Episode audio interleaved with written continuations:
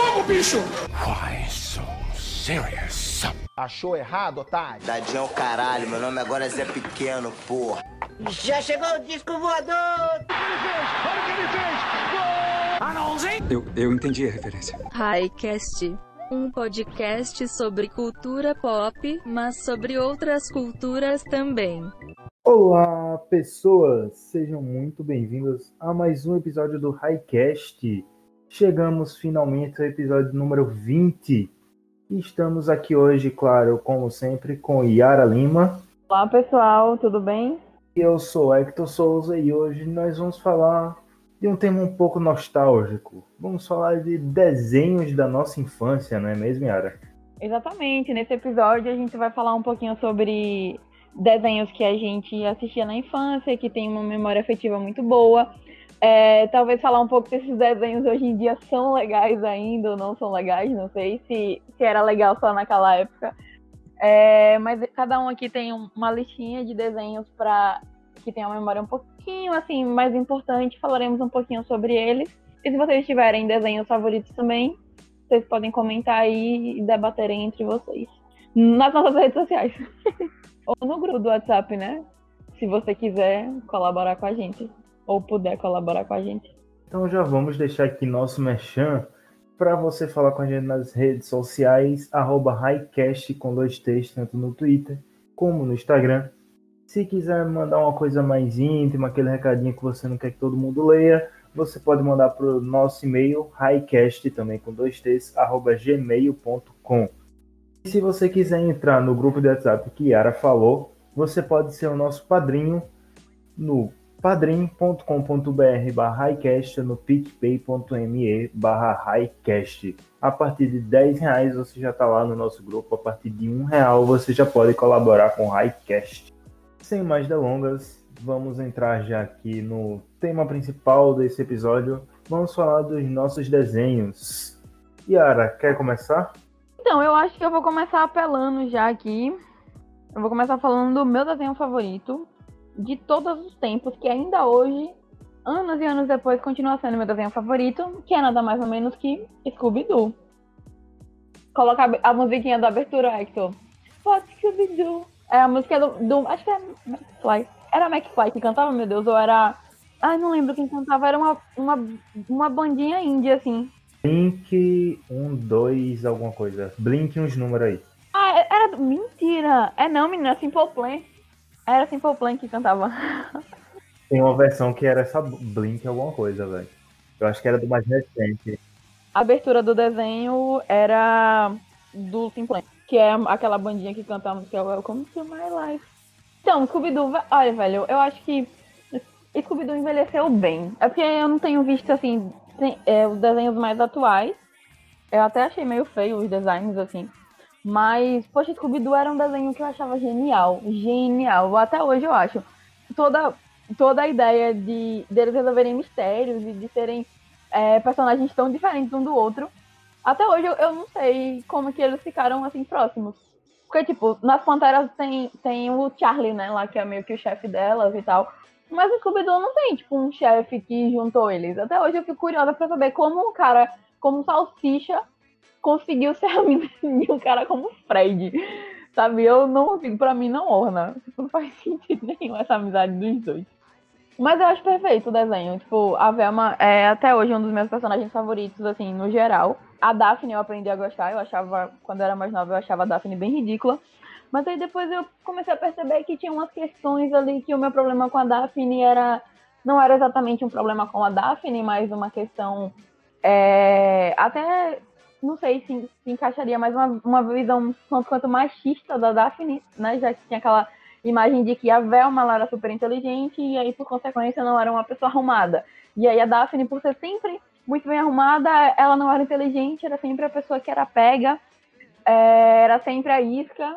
Depois eu acabei notando ali umas coisas que não eram bem assim. A Velma também sabe se vestir muito bem, a Daphne sabe se defender. Mas era um desenho que eu amava, horrores, é, e amo mesmo hoje. Eu lembro que no, no ano passado teve um, um episódio especial de Sobrenatural com o Scooby-Doo. E foi uma das coisas que eu mais gostei na minha vida, então. Eu amo esse desenho, é isso. Foi quase um, um fanservice direcionado pra Yara, pô. Yara, isso daqui é em sua homenagem. Foi pra mim. Quem ouviu o último episódio regular do Highcast, o Sérgio da Nossa Vida, vai entender. Exatamente. Se você não ouviu, quando terminar esse aqui, você vai lá ouvir. É, que o episódio ficou muito bom. Mas sério, o Scooby-Doo é do, do, dos desenhos da infância. Ele é o único que, tipo, eu carrego, assim, hoje, até hoje mesmo. Eu lembro das coisas, eu paro pra, pra ver episódios. Não, quer dizer, não é o único, porque vai ter um outro desenho que eu vou falar daqui a pouco, que eu também gosto muito ainda. Mas, não sei, eu tenho um apelo com o Scooby-Doo. Os filmes que, que geral fala muito mal, eu adoro aquele filme do Scooby-Doo lá da, da ilha da. Que ilha de alguma coisa. Que eles ficam. Os live actions? É, eu, eu adoro, vai. Adoro. É, Scooby-Doo. Assim, tecnicamente, são muito ruins. Só que eles ficam marcados na, nostal- na nossa nostalgia, pô. Quem gosta deles é só por causa da nostalgia. Não sei, vai. Isso é só questão de nostalgia. Eu sei, é, e certeza, Yara, certeza. Nem tenta enrolar, pô. Eles são ruins Eu tecnicamente, velho. Eu vi esse filme nem tem tanto tempo. Tipo, o filme não, eu revi uma cena aparecendo no Twitter. Aquela cena do Scooby chegando vestido como uma senhora. pra ir viajar no aeroporto, pra, ir- pra entrar no avião vestido. Eu amo esse filme, velho. Ele pode ser muito horrível, assim. Pode ser só a minha memória afetiva realmente falando. Mas eu adorava, adorava os desenhos, adorava os filmes. A única coisa do Scooby-Doo que eu não gosto são esses, essas versões um pouco mais novas, que eu acho o desenho meio feio. Mas aquele de 2006, que é o do What's New Scooby-Doo, que é o que tem essa abertura do Simple Plan que eu falei, era o meu favorito. Eu assistia quando passava no SBT, aí eu tinha aqueles DVDzinhos é, com vários episódios seguidos. Tinha os filmes, não sei, eu adorava. E, e a Velma é uma das personagens que eu mais me identifico até hoje. Assim, de modo geral. Eu já gostava muito dela. Aí a personagem do filme, nesse filme que é que eu tá falando mal aí, ela, ela fala em algum momento que ela gosta do Led Zeppelin. Aí eu fiquei, caramba, vai, a Velma ainda curte o rock, legal, massa. Então, a Velma ainda é um personagem que eu, que eu tenho um, um apegozinho, que eu, tipo, poxa, eu acho que não seria tão ruim se inspirar nela. Mas aí também a Daphne tem suas vantagens, só não vale a pena mesmo é o Fred, porque tem condições. Eu queria, um dos sonhos da minha vida era sufocar ele com aquele lenço. Crianças não façam isso em casa. Uma das paradas que me marcou bastante Scooby-Doo é nos desenhos mais antigos, que eram os crossovers, pô. Tipo, Scooby-Doo acho que deve ser o desenho que mais tem participação especial, pô. Assim de cabeça eu lembro do Batman, teve um que foi com o Johnny Bravo, teve um que foi com algum cantor que eu não consigo lembrar quem foi. Eu sei que teve uma época no Cartoon Network que eles faziam que eles faziam uns crossovers com basicamente todos os personagens principais do Cartoon Network. Essa, essa onda do, dos crossovers teve um com Godzilla, tá ligado? Que eu fiquei, o que que tá acontecendo aqui? Eu, o do Johnny Bravo que você falou, eu já vi. Eles fizeram um, um que era com o Capitão Caverna e outro Tubarão, que o Tubarão era um desenho que eu gostava muito. Mas é isso é assim, acho que o Tubarão, assim, revelando idade. Eu acho que quando você menciona Capitão Caverna, o Tubarão, você tá falando, assim, tô deixando claro que você não é um jovem assim tão jovem. Mas teve um crossover com o Tubarão, eu lembro, eu lembro muito bem desse. É, teve um crossover do Scooby-Doo com o Kiss. Velho, aparece a banda, sabe? A Isso, banda. Era a banda que é tava esquecendo. Velho, muito massa, sabe? Tem umas coisas que eu acho engraçadíssimo. Scooby-Doo acho que é um, da- um dos desenhos mais antigos e que tem uma gama de fã muito grande, né? Aqui no Brasil, principalmente, porque ele passou por muito tempo no SBT. Eu não sei se ainda passa, mas eu lembro que ele passava ou era durante o, o Bom Dia e Companhia ou era depois que acabava. Não lembro, eu sei que era já nesse Era horário durante. de 11 horas. Era durante mesmo, né? Eu amava, velho. Eu lembro que tinha. Mas tinha épocas que o Scooby-Doo passava mais cedo. Eu lembro de algumas épocas que eu acordava umas 8 horas e tava passando Scooby-Doo, aí eu ficava assistindo assim, a rodo, sabe? Feliz da vida. Eu, eu amo muito esse desenho até hoje. É, se deixar assim, me deixar assistindo, me bota num canto com o desenho, eu vou ficar ali quietinha de boa assistindo até umas horas. Mas não é só sobre Scooby-Doo, que é o episódio de hoje, então eu vou falar também do meu primeiro desenho, que talvez em questão de roteiro, essas coisas, não seja o melhor desenho, mas foi um dos desenhos que mais marcou minha infância, que toda semana eu sentava para assistir, que era Digimon. E quem não lembra de Angélica, na abertura da TV Globinho cantando Digimon digitais com o chapéu do senhor Madruga da família. Digimon digitais, Digimon são campeões, Digimon digitais, Digimon são campeões. Eu lembro disso. Era, era um pouquinho, dava um pouquinho de vergonha, né? Eu achava um pouco vergonha alheia, mas. Eu tava recebendo pra isso, né? Eu queria receber pra isso aí também. Quando eles anunciaram o Digimon Trio Maratonei, a primeira temporada de Digimon Novo, não é um desenho para você dizer para um adulto assista. Mas para criança ele é muito bom, ele traz tipo lições muito legais de daquelas lições morais, cada insígnia tem um significado, e tem lá amizade, coragem, amor, essas coisas. Então, é muito massa pra você dar pra crianças, sem contar que tem monstros, né, velho? Então, que criança não gosta de monstros? Seria Digimon desenho dos escoteiros? Deve ser, os escoteiros digitais. Qual é a diferença, que me conte a diferença entre Digimon e Pokémon. Pokémon são seres da realidade, vamos dizer assim, eles são como se fossem os animais daquele mundo, e Digimon são seres digitais, ou seja, os Digi escolhidos entraram no mundo virtual para ir pro Digimundo, que é o mundo dos Digimons. E a outra coisa é que, tipo, os Pokémons, eles pegam os Pokémons para batalharem e tem toda aquela saga de Ash, como se fosse um animal de estimação, como se fosse um, um galo de briga. O Pokémon é um galo de briga. E o Digimon, não. Eles só lutavam quando outro Digimon atacava eles. Assim, se, se o veganismo for legalizado, o Pokémon seria proibido e o Digimon tudo bem, né? Basicamente. Até porque os Digimon são, não são reais. Tudo bem, então Digimon teria a Rainha de Galo do futuro. Tá aqui a denúncia, Pokémon é briga de galo. Tem que denunciar e tem que prender o menino Ash. Se o veganismo for legalizado, Pokémon vai ser proibido em todo o território. Aliás, foi no Pokémon, né, que o Ash finalmente ganhou. Depois de 22 anos, ele continua com 10 anos e ganhou seu primeiro troféu lá, sei lá do que, de batalha Pokémon. A mim, isso é uma lição. Se você tá aí investindo naquela paquera que tá demorando muito, você tá aí naquele trabalho assim que não tá desenrolando, vai suave, tá ligado? Em pelo menos 22 anos você vai conseguir. Até porque daqui a 22 anos você vai continuar com 10 anos. Isso é só um detalhe. Não foque em números. Conte pra gente qual é o seu segundo desenho que você traz hoje. Então, o meu segundo desenho favorito, ele, assim como Scooby-Doo, tem uma ligaçãozinha afetiva bem gostosinha. Muita gente que me conhece, na real, acha que o meu desenho favorito é esse que eu vou falar agora. São poucas as pessoas que entendem, real, que o meu favorito, de fato, é Scooby-Doo.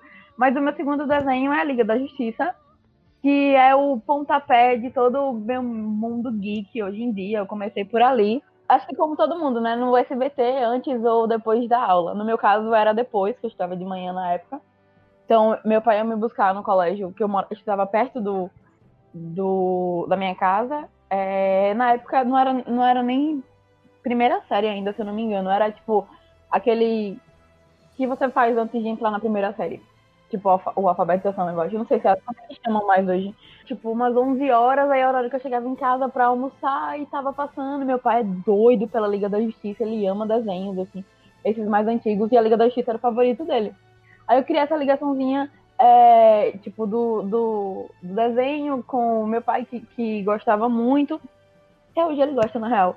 Então eu comecei a, a assistir a Liga e depois, quando eu comecei a, a me envolver com, com quadrinhos, eu lembrava dos desenhos, né? E aí eu comecei a ler A Mulher Maravilha, ler o Batman, por causa do desenho.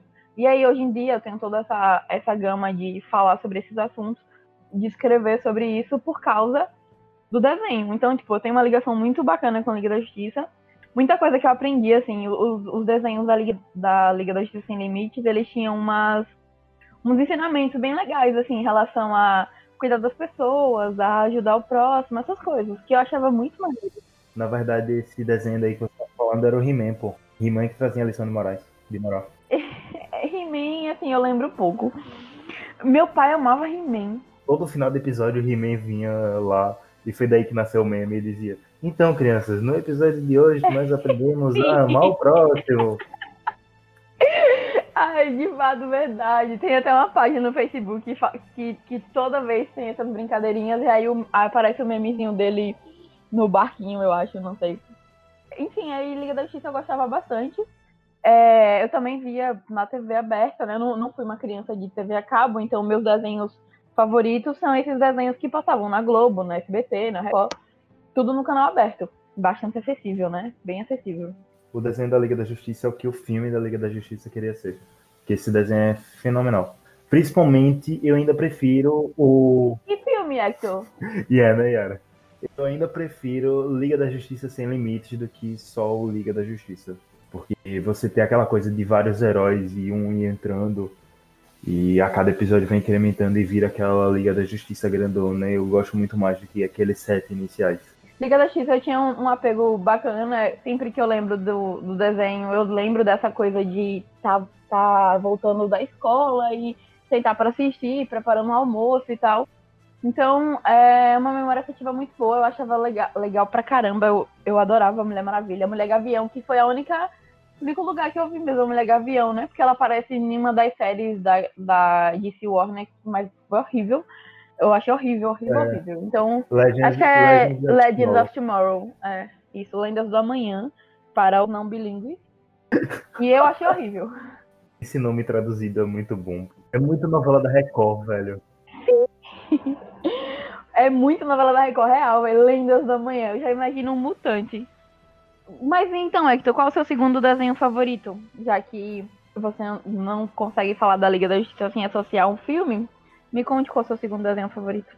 Eu vou continuar no Bom Dia e Companhia, naquele horário de almoço. Continuar na DC, só com um desenho melhor do que Liga da Justiça. E se fizesse um filme, ia ser melhor do que o filme da Liga da Justiça, que é Super Choque. Teve duas épocas, uma que eu estudei de manhã e outra que eu estudei de tarde. E eu lembro que na época que eu estudava de manhã, eu chegava e almoçava assistindo Super Choque. E eu lembro que na época que eu estudava de tarde, eu almoçava assistindo Super Choque antes de ir para o colégio. Foi o desenho que rolou aquela primeira identificação de super-herói negro e tal, porque tinha lá as séries de heróis, por exemplo, Liga da Justiça, que tinha o Lanterna Verde, mas o resto era tudo um bando de branco. E Super Choque não, velho. A única a figura central do, do desenho era um adolescente negro com problemas de, colégio, é, problemas da adolescência. E ele só queria curtir a vida. E se eu tivesse poderes como ele, eu ia fazer merda como ele fez. Então é uma parada que é uma identificação, sem contar com toda a questão familiar que eles trazem. Não fica só no âmbito super-herói mesmo, sabe? É uma série muito humana e é uma série que, se você assistir hoje, você bate ela muito bem. Porque é uma série que envelheceu. É um desenho que envelheceu muito bem. Eu acho legal que, tipo, é um desenho, um tanto quanto antigo, né, por tempos de hoje. E aí ele tem um protagonista negro que tinha um melhor amigo gay. Eu acho isso muito maneiro, velho. Era uma, uma coisa tão. Tipo, a, o desenho ele fazia parecer tão simples. Uma coisa que de fato é tão natural, né? E aí você vê, você vê aquele desenho de. Não lembro qual ano Deixa eu, deixa eu ver aqui. Choque é 2003, eu acho. primeiro episódio foi 23 de setembro de 2000. No dia do lançamento desse episódio, faz 19 anos que foi exibido o primeiro episódio de Super Choque. Nos Estados Unidos, só pra dizer claro. Nos Estados Unidos. É, nos Estados Unidos. É o, primeiro, o dia do primeiro, da primeira exibição. Aí você vê, é um desenho de 2000 ser tão progressista, sabe? E desenhos de hoje, materiais audiovisuais de 2019, tendo que ter papas na língua para falar de coisas que, que são tão naturais e fazem parte da, da vida humana. Eu achava muito maneiro. Eu não tinha esse apego que, tipo, que o Hector teve, por exemplo, com Super Choque, porque não, não sei lá, não, não me chamava tanta atenção na época desse, esses desenhos de heróis. No máximo Liga da Justiça. É, tanto que eu nem via X-Men, por exemplo, na época que passava mesmo assim do hype. Mas eu, eu acho muito legal quando eu é, olho um pouquinho algum episódio de Super Choque que, que aparece na minha timeline, eu sempre paro pra ver. E é muito legal observar essas coisas. Tipo, como um desenho antigo e, e trazia a questão da representatividade de, de várias classes, sabe? Poxa, o, o, o Super Choque tinha o bagulho lá que ele usava pra andar, uma lata de lixo, né? Uma tampa. super-herói super acessível. Super acessível. E aliás, tem um, um recadinho aí pra vocês, quem, quem não sabe ainda. Tem um filme do Super Choque no YouTube. Um filme feito por fãs É bem bonito, assim, de certa forma, considerando que é um filme sem muito dinheiro, tem um orçamento muito baixo. É, mas tem, o filme tá lá no YouTube. Acho que se colocarem só filme Super Choque, ele já aparece. Ele saiu em maio, se eu não me engano, maio, junho. Outro aí, é um filme universitário, eu não vou lembrar agora qual foi a universidade, mas foi nos Estados Unidos que eles fizeram. E se eu não me engano, foi com um orçamento de 5 mil. Não lembro, eu sei que foi um orçamento muito baixo para o que esses tipos de efeitos necessitam. Não é um longa-metragem, é um curta-metragem, acho que tem uns 40 É, minutos por aí. 44, 44 minutos. É um média-metragem, mas vale muito a pena ver. Eu achei, pô, tipo, considerando que é um trabalho universitário, sabe? Ele foi. O orçamento dele era 3 mil dólares, né? Dá quanto em, dinheiro, em reais? Não sei. E o, o, do YouTube, ele tá legendado já. Então, quem quiser, o. É só colocar Super Choque, curta-metragem, por David Kirkman. E aí ele tá lá, é, legendado, bonitinho, é só vocês assistirem. Vale a pena, pô. Não, não vão esperando, tipo, um blockbuster, porque é um filme, realmente, filme universitário, média. Mas é gostosinho, assim, dá pra dar aquela... Matar um pouquinho da saudade do desenho. Ou imaginar como seria, de fato, um filme de Super Choque. Que até hoje eu não entendo porque não saiu. Tem tanto filme ruim de super-herói sendo produzido. Os caras não dão nenhuma chance pra fazer uma coisa interessante de Super Choque. Liga da Justiça. Não saiu ainda o filme da Liga. Pelo que eu sei, só teve trailer até agora. Yara, vamos aproveitar o gancho de filmes que saíram ou não e falei seu próximo desenho. Meu próximo. Eu acho que eu tô muito nerdona assim na, nas listas dos desenhos, então eu vou pular um, uma ordem aqui. Eu vou falar primeiro de um que não é uma questão de memória afetiva. É o desenho que eu mais tive medo na minha vida. Mas de certa forma eu adorava. Que é Coragem com o Covarde. Eu amava esse desenho na mesma intensidade que eu morria de medo. Eu acho que o, o, a origem do, do sofrimento na minha vida surgiu assistindo um desenho que eu tinha tanto medo. Porque Coragem era um filme, um desenho que inicialmente eu achava bonito, né? Poxa, é um cachorrinho rosa. É, tem o, os personagens parecem muito fofos, né? O Eustáquio parece parece ser um, um, coroa legalzinho, assim, de você sentar e bater um papo. O Eustáquio parece legal onde? Velho, eu acho, assim, se eu sentar e tomar um café com ele, tá ligado? Eu achava. Eu tinha mais medo era da, da senhora, da avó. Eustáquio só fazia agredir o cachorro. A avó que é o, o todo bem, velho. Tipo, a avó era tipo vovó Juju. Muriel, Muriel, fofíssima. Vá, velho, eu não sei. Eu acho que o estresse dele era porque ele ficava puto mesmo com as coisas, eu não sei. Eu me identificava uma vez ou outra.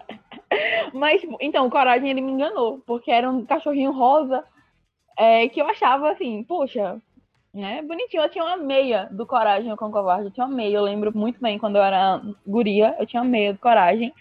É, eu adorava esse desenho, mas eu tinha medo porque é, eles estavam sempre falando que não era para fazer barulho para não acordar os vizinhos.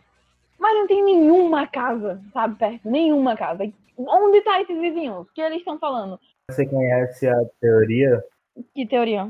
Que não tinha vizinhos porque todo o desenho é baseado na visão do Coragem, ou seja, para ele aquele mundo era restrito naquela casa. Por isso que não tinha vizinhos. E todas as assombrações, na verdade, eram visitas, tipo, conhecidos do Estácio da Muriel, que Coragem via como intrusos e por isso que via assombrações. Tanto que, basicamente, no início de todo episódio, a assombração chega sendo uma visita, alguma coisa assim, e depois se mostra sendo uma assombração. É por causa da visão do Coragem diante, diante disso tudo. Bom, isso pra mim é muito estranho. Parece é, cachorro de burguês. Porque cachorro, todo mundo sabe que cachorro de rua não tem medo de vizinho. É, na real, vai, qual cachorro? Vai, me diga, você tem cachorro, eu tenho cachorro. Você abre o portão em dois minutos, o cachorro tá na rua já doido, querendo é, conhecer a vizinhança. Aí tem esse cachorro que tem medo de tudo e acha que o mundo tá restrito. Não faz sentido.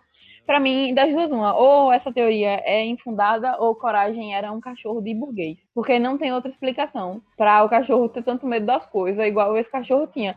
Se eu deixar o portão aberto um minuto, minha cachorra tá lá fora fazendo a festa. E ela nem costuma sair, viu? Mas só ver uma brecha. É, eu gostava do desenho, por, por causa disso, eu fui atraída pelo cãozinho rosa, achando que era uma coisa fofa. Aí do nada aparecem uns monstros e ele tava sempre com medo, assim, meu Deus, por que, que seu nome é Coragem? Sabe? Porque seu nome é Coragem. Eu, eu, ainda não sabia que o nome do filme era Coragem, do desenho era Coragem, o cão covarde. Pra mim era só Coragem, ok? Relevem esta criança. Mas eu achava ótimo. Tem na Netflix, inclu inclusive. É, acho que não faz muito tempo eu vi que tava na Netflix, aí eu fiquei vendo alguns episódios assim aleatórios para ver se batia de fato aquela memória, se eu achava realmente legal hoje em dia. Eu ainda achei o desenho legal hoje em dia. Ele ainda me dá um pouquinho de medo. É só um pouco mais, um pouco mais de questionamento, né? Porque na época o meu único questionamento era por que, que o nome do lugar se chama lugar nenhum? e por que, que não tem vizinho? Sabe? Por que não tem vizinho? Meus questionamentos eram só esses. Hoje em dia, os meus questionamentos vão. É, Eustáquio e Muriel não têm netos, não têm filhos. Por que só, só o Coragem tá lá? Será que eles são de fato vivos? Será que lugar nenhum, na verdade, é realmente lugar nenhum? Questionamentos. Assistam com Varde e me contem o que vocês acham. Sexta-feira, no Globo Repórter. Segunda-feira, no Highcast. Gosto mais desse, dessa segunda opção. É, vocês também, por favor. Assistam o Globo Repórter, mas antes escutem o Highcast. O Highcast sai primeiro. Mas, é que você assistiu a Coragem? Não era um dos desenhos que eu mais gostava. Não entra na lista dos meus favoritos, mas assim, eu acho que meu cachorro também gostou porque ele começou a latir aí agora. Não sei se tá saindo, mas se estiver saindo, é Snook participando do Highcast. Interrompemos este programa para levar até vocês o programa do Coragem, o Cão Covarde, estrelando Coragem, o Cão Covarde. Abandonado ainda filhote, foi encontrado por Muriel, que mora em lugar nenhum com seu marido Eustácio, resmungão. Mas coisas assustadoras acontecem em lugar nenhum. Depende do Coragem salvar sua nova casa. Cachorro idiota, você me fez parecer mal. Mas, continuando, eu não vou negar minhas origens, eu vou continuar na Nerdice e meu próximo desenho continua no SBT, porque eu era uma criança que almoçava assistindo Bom Dia Companhia. E eu vou falar aqui de um desenho que a Yara já citou, que é o X-Men, mais precisamente X-Men Evolution, que era um desenho onde eles traziam os heróis dos X-Men para o universo adolescente, onde eles ainda frequentavam colégios, e o professor Xavier não era tão babaca como ele era nos quadrinhos. E foi basicamente quem me apresentou para o mundo dos super-heróis foi X-Men Evolution. Comecei a assistir ele até antes de Super Choque, Liga da Justiça. E depois disso acabei entrando também no mundo das HQs, começando por X-Men. É um desenho que tem uma ligação muito afetiva. Talvez não seja a melhor adaptação de X-Men que exista, mas se você for assistir só como um desenho, não como adaptação, ele diverte bastante. E eu adorava o Noturno daquele desenho, pô. O Noturno tinha uma essência muito cômica, debochada. Me identificava. Você adquiriu a essência dele, né, pra sua vida. Desse desenho, que eu, o que eu lembro melhor é a abertura. Pô, aquela abertura é muito boa, pô. Falava o nome, né, do, dos personagens, eu achava bem legal. Noturno. Tinha Noturno na abertura? Ciclope, eu lembro. Tinha Tempestade também. Tempestade já era adulta, ela não foi pro ensino médio. Tempestade e Wolverine eram os únicos que continuaram adultos. Eles eram, tipo, professores do desenho, eu não, não lembro pouquíssimo dele. Bem pouco mesmo. Os professores, se eu não me engano, era Tempestade, Wolverine e Professor Xavier, o resto era adolescente. Eu tenho aqui um questionamento. Será que Tempestade não voltou a ser adolescente só porque ela tem cabelo branco? Pode ser, né? Tipo, já tá vestida a caráter. A Jean, ela era aluna ou professora? Ela era adolescente, pô. Porque a Jean Grey e a Tempestade têm os mesmos traços, os mesmos, assim. Em questão, se for pra parecer idade e tal. Então, pô, tô dizendo, é do cabelo branco. É, realmente.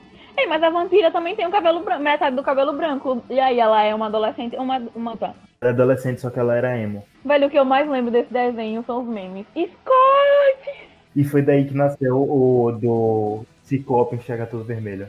Isso, e tipo, velho, o que eu queria muito era que alguém fizesse um meme do Ciclope daltônico. Porque aí, tipo, todo mundo acha que é vermelho, que ele vê vermelho porque o bagulho é vermelho, né? O, o raiozinho dele do óculos.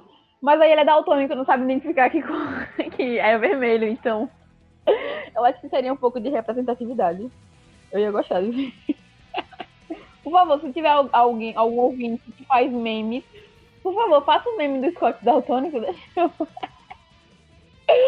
Sabe, faça essa vontade, pelo amor de Deus, eu queria muito ver isso. Eu acho melhor a gente ir pro próximo desenho. Yara, qual é seu quarto desenho? Meu quarto desenho, outro que eu tenho uma memória afetiva muito bacana, que eu adoro, é Caverna do Dragão. Amava, amava, amava muito Caverna do Dragão. É, até hoje eu não vi aquele episódio final, né? Que dizem que, que conta a história toda. Até hoje eu nunca vi. Tem um mangá que conta o final. Tem um mangá, eu já ouvi falar, mas nunca foi atrás, não. Eu adorava esse desenho porque eu conseguia gostar e odiar vários personagens ao mesmo tempo. Tipo, tinha a, a Diana, é que eu adorava ela, né? A, uma das únicas personagens negras que eu vi em desenho, assim, na época. Adorava ela. E ela super inteligente, super forte, assim, corajosa, adorava. Aí tinha o, o, o Hank, né? Que foi o primeiro homem que eu odiei. Véi, ele era muito chato. É muito chato, pelo amor de Deus. Quem foi que disse que ele era líder? Quem foi que disse só porque ele é loiro e tem um arco? Não, ele era muito chato, muito chato. Ele só perdia pra Uni, porque realmente não tem condições de você aturar aquela cabrita. Não vai. O episódio que ela morre é um que eu não gosto. Aí o moleque chato vai lá atrás salvar ela. Ela é insuportável, velho. E o mestre dos magos, né? Que claramente o primeiro coach da, da história aparecia do nada, dava umas dicas que não faz sentido pra ninguém.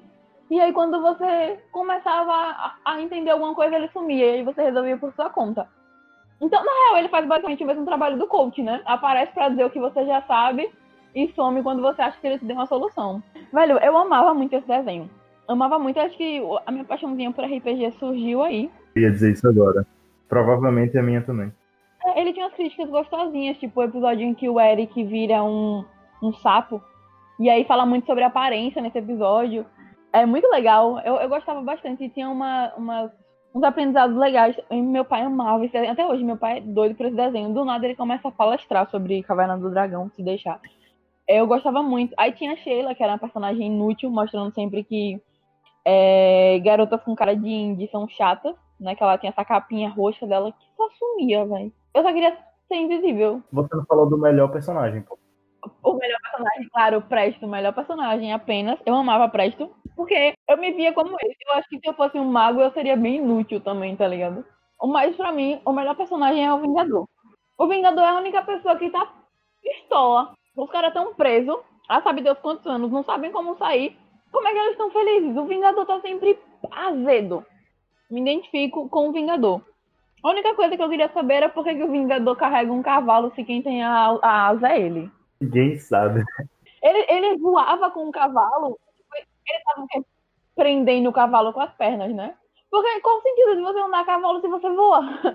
Sabe, é tipo flash com uma moto. É pra quando ele cai no chão, ele sai cavalgando. Quando as asas cansarem, ele vai com o cavalinho. É, o cara anda com um cavalo, pesadíssimo, provavelmente. Ele, tipo, ele voa com o cavalo, segurando o cavalo nas pernas. Aí quando as asas cansam, ele começa a cavalgar. Porque as pernas não doem, né? Ele tá ali prendendo o cavalo com as pernas dele por hora, enquanto voa, aí as asas cansam, mas as pernas tá de boa pra aguentar esse cavalgando. Faz sentido nenhum isso aí. Passou Super Bonnie, pô. Super Bonnie colou na, as pernas e no cavalo. Eu adorava, velho. A única coisa chata desse desenho é que ele era a última coisa a passar na TV Globinho. Então, quando começava a Caverna do Dragão, eu já sabia que daqui a pouco ia começar o jornal. Aí eu já ficava meio triste. A gente falou que é, provavelmente entrou nessa vida de RPG por causa de Caverna do Dragão. E teve um personagem que eu fiz que foi um mago. E aí me apelidaram de Presto nessa mesa, porque teve uma aventura que era pra gente queimar um livro. E eu, como um bom mago, em vez de só soltar fogo pelas minhas mãos, eu usei uma magia que não gastava mana, que era Pequenos Desejos, onde eu desejei um fósforo para queimar o livro. Só que aí o mestre ficou tão incrédulo de eu não gastar mana para queimar o livro, que ele fez eu tirar, rolar um dado para ver se eu ia ter sucesso ou não para queimar o livro. Eu tive falha crítica, caiu uma gota do telhado e meu fósforo apagou e eu não consegui queimar o livro. Por que isso parece tanto tipo de coisa que é super normal acontecer na sua vida, hein? Eu acho que esse personagem era o personagem mais eu que eu já fiz. Pô. É bom, mas assim, só uma dúvida. Algum ouvinte aí que, que gostava de Caverna do Dragão tinha vontade de pegar o Presto e a Uni e a Sheila e deixarem eles três naquele mundo e fugirem só eles? Sério, por favor. Me digam que não era só eu que não suportava eles. Eu aproveitava que a Sheila e o Bob é, são irmãos e aí eles se faziam companhia, tá ligado? Porque, nossa senhora, era muito insuportável aquela unicórnio, pelo amor de Deus, velho. Aí no episódio tem a unicórnio, repare, viu? Que o unicórnio encontra a família, aí o moleque vai lá e pega ela de volta. Ah, sem condições, fiquei pistola. Achei que finalmente a unicórnio ia ter o lar dela. Ela tava com a família, velho. Aí o moleque vai lá, egoísta da porra, pega a unicórnio da família dela pra fugir, pra continuar, pra continuar vagando sem rumo pelo mundo lá deles. Não faz sentido, velho. Eu, se fosse agora dos direitos dos animais, eu ia lá e processava o Presto. O Presto não, o Bob. Porque, sério, velho, não tem um, episódio que a Uni encontra a família dela, que, tipo, é, eles ficam até escondidos numa, atrás de uma cortina de, de água, né, de uma cachoeira. Eles ficam, ficam ali atrás, num vale só de unicórnio. Aí, tipo, era pro moleque se despedir dela, ele fica malzão e vai lá e pega o unicórnio de volta. Ou seja, Caverna do Dragão criou um moleque mimado. Esse episódio eu não lembro, mas eu lembro de outro que eu acho que a situação ainda foi pior. Que foi um episódio que eles descobriram um portal que levava eles para casa. Só que por esse portal, eles teriam que deixar a Uni no mundo mágico. E é o que Bob fez? Não foi para casa. Volta... É o episódio do Parque de Diversões, de né? De Uni. Eu lembro, Isso. é o episódio do parque, que aí. Velho, que ódio que eu fiquei. E todos eles voltaram. Aí. Eu sendo o, o Eric, né? Que Eric era o mais estressadinho assim. Eu disse, meu brother, fica aí vocês, viu? Mas aí tem aquela teoria, né, de que eles estavam mortos. E aí, tipo, aquele bagulho lá do parque. Todo desenho tem a teoria que eles estão mortos. É, sim. É, mas se o Pokémon tinha aquela teoria de que o Ash estava em coma e agora o Ash ganhou, significa que o Ash saiu do coma? Ou ele acordou ou ele morreu de vez. É, é uma boa. Considerando o mundo atual, ele talvez tenha ganhado. Realmente morrido. Mas então, Hector, seu quarto desenho. Conte-nos. Vamos lá, o último desenho desse episódio. Ah, mas provavelmente o desenho que mais marcou minha infância e não é bem um desenho em si, é um leque de personagens que começou com desenho e deu variados para vários outros desenhos nada mais, nada menos do que Looney Tunes. Eu lembro que passava de manhã cedo no Cartoon. No SBT também passava, antes da TV Globinho, ou da TV Morta. Não, no SBT também passava, só que era antes do... Qual é o nome do programa do, Dia do SBT? Bom Dia Companhia? Ele passava antes. Era só, sozinho ele, era o, o nome do programa, acho que era Looney Tunes mesmo. Aí eram só os... Looney Tunes Show. Pronto, isso mesmo. Aí passava antes do TV Globinho. Eu lembro que sempre que eu via esse desenho, significava que eu tinha acordado muito cedo. Naquela época deveria ser umas 8 horas da manhã, não sei, 7 horas. É, ele, era, ele era a primeira coisa assim que passava de desenho. Eu lembro muito bem. Eu amava também isso daí. Nossa, tinha, tinha o, o Baby Looney Tunes também, que aí era com eles na, na crechezinha lá. Eu amava esses desenhos. Tu falou de acordar cedo demais. Looney Tunes era quando acordava na hora certa quando acordava cedo demais, estava passando Siga Bem Caminhoneiro. Ou Sete Monstrinhos no, no canal 2, no Futura, que passava quase de madrugada aquele desenho. Voltando para o Netones, provavelmente é, é o desenho que mais marcou minha infância. Deve ser o desenho mais antigo dessa, dessa lista, porque ele foi criado em 1930. Antes dele, eu acho que só Caverna do Dragão. Mas quem nunca sentiu amor e ódio ao mesmo tempo de Pernalonga? Quem nunca quis que ele desse um cacete em Patolino, porque Patolino é muito chato. Sabe quem eu achava pior? O Tais. Eu achava o Tais insuportável, velho. Eita, bicho chato. Nossa É porque senhora. o Tais, ele é criado pra ser um, um nada, velho. Ele é pra ser isso, o cara que você odeia, porque ele só faz bagunçar, pô. E faz. Eu, e bagunça. eu ficava muito agoniada com ele, Deus me livre o filme de Looney Tunes, pra mim, tá o filme de Scooby-Doo pra você? O filme do Looney Tunes é o que tem o, o jogador de basquete? Michael Jordan, Space Jam. Eu lembro, Space Jam, eu lembro do jogo, tinha naquele joguinhos, acho que era 500 jogos da Nintendo, era 500, não lembro quantos jogos era. Que tinha, era o mesmo CD, que tinha o Mario, aí tinha esse Space Jam, eu adorava esse jogo, velho. Não lembro se eu sabia jogar realmente, mas eu adorava. Para lançar o 2, dessa vez com o LeBron James. Para quem não entende de NBA, LeBron James é atualmente o maior jogador de basquete da liga e blá blá blá blá blá. E agora que ele está em Los Angeles, facilitou muito mais. Então já tá, eu acho que já está em processo de produção, vai rolar. E também teve o Looney Tunes de Volta para Ação, que foi um filme muito feio, mas muito divertido de assistir. E tem o mesmo esquema deles e os humanos e tal. Sem contar com os milhares de especiais que tem de Looney Tunes. Eu acho que se alguém for tentar assistir tudo que existe do Looney Tunes, ele morre e não assiste tudo. Recentemente eles lançaram um novo também. O... Só que esse não chegou na TV aberta, chegou no Cartoon Network. Eu acho que o último que eles lançaram é de 2011, 2012, por aí. Que não é tão legal. É Pernalonga e Patolino morando juntos na cidade e umas aventuras meio painha. Mas é isto. Alguma coisa para comentar sobre Looney Tunes, Yara? Não, só que eu realmente gostava muito também, porque ele tinha. É um, é um desenho, assim, eu gosto de dar gosto às coisas. Looney Tunes, pra mim, era um desenho que tem gosto de café. Tipo, é assim, não sei se vocês já assistiram o desenho que tem, tem na Netflix, que é Gravity Falls. É recente, eu adoro esse desenho. Era, era um desenho que, se fosse antigo, facilmente estava na minha lista. Sim, ele é muito bom. E, tipo, Gravity Falls tem gosto de Nescau. Pra mim, tem, não sei, eu acho que vai ser o episódio que vai parecer mais surtada, né?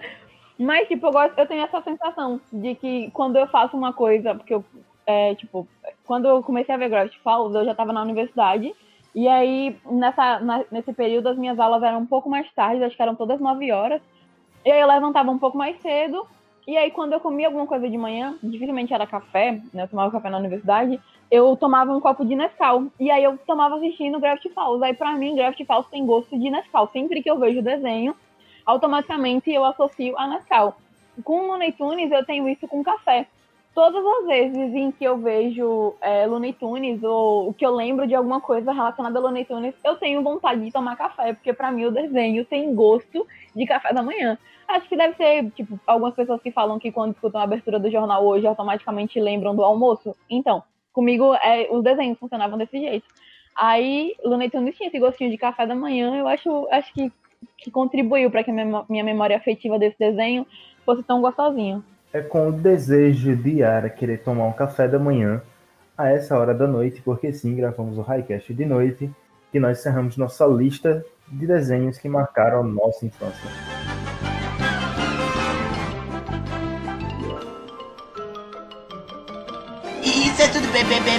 Pessoal. Lembrando para vocês, né, queridos ouvintes, que vocês podem sempre comentar o que vocês acham do episódio, suas teorias, o que vocês concordam, discordam da gente lá nas nossas redes sociais. Lembrando que a gente tá com esse quadro novo é, da análise de músicas e o feedback de vocês é muito importante para a gente saber se se tá valendo a pena continuar fazendo. Até agora, o, o, dos, dois, dos dois episódios que saíram, a, o feedback foi maravilhoso.